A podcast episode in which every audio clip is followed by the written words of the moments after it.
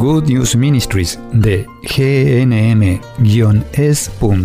presenta Camino al Cielo.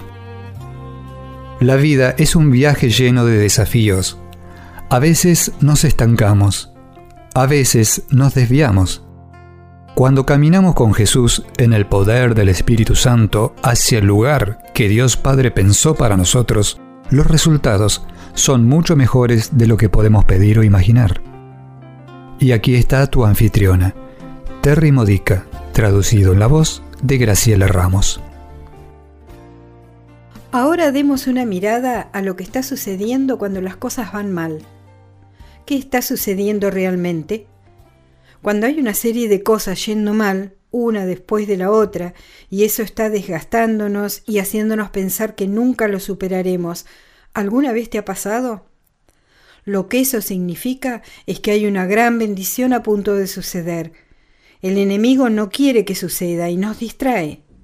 Sucede algo, lo arreglo, y algo más necesita mi atención.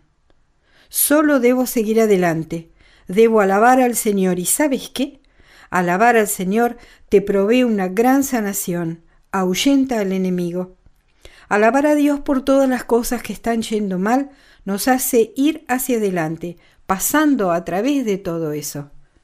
Nos fortalecemos, seguimos, y lo que Satanás no quería que suceda, sucede, y los demonios huyen, abandonan, por lo menos durante un tiempo, hasta que la próxima cosa grande comience a suceder.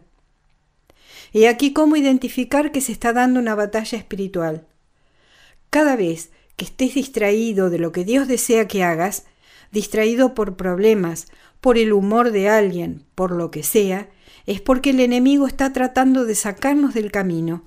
Entonces debemos regresar a enfocarnos en lo que el Señor quiere, debemos forzarnos a ello. Así es como ganamos la batalla. Y cuanto más lo hacemos, más nos fortalecemos, nos volvemos mejores. Y casi que se transforma en una especie de broma, algo así como, ah, bueno, aquí vamos otra vez.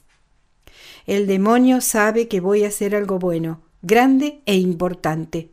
Tal vez yo aún no lo sé, pero sé que algo bueno va a suceder porque el enemigo ha comenzado a atacarme. Si esto te sucede, sigue adelante, ignóralo lo más que puedas. No dejes que sus mensajes interfieran, te distraigan o te dobleguen. Por el contrario, vive en el poder del Espíritu Santo regocijándote alabando a Dios en todas las circunstancias. Apártate lo más que puedas de los problemas y pasa tiempo a solas con el Señor para ser sanado, restaurado y renovado.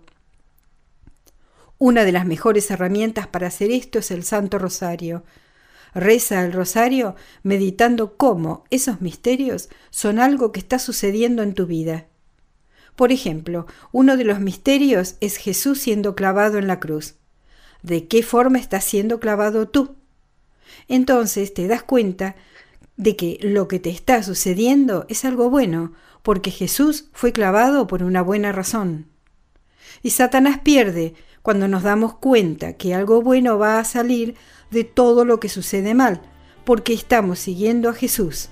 Y Romanos 8:28 nos dice que todo es para el bien de los que aman a Dios. Mantén tu enfoque en Jesús, en sus promesas. Dios sacará algo bueno de todo, alábalo por eso. Y Dios te bendiga con mucho gozo, renovación y restauración. Para meditar.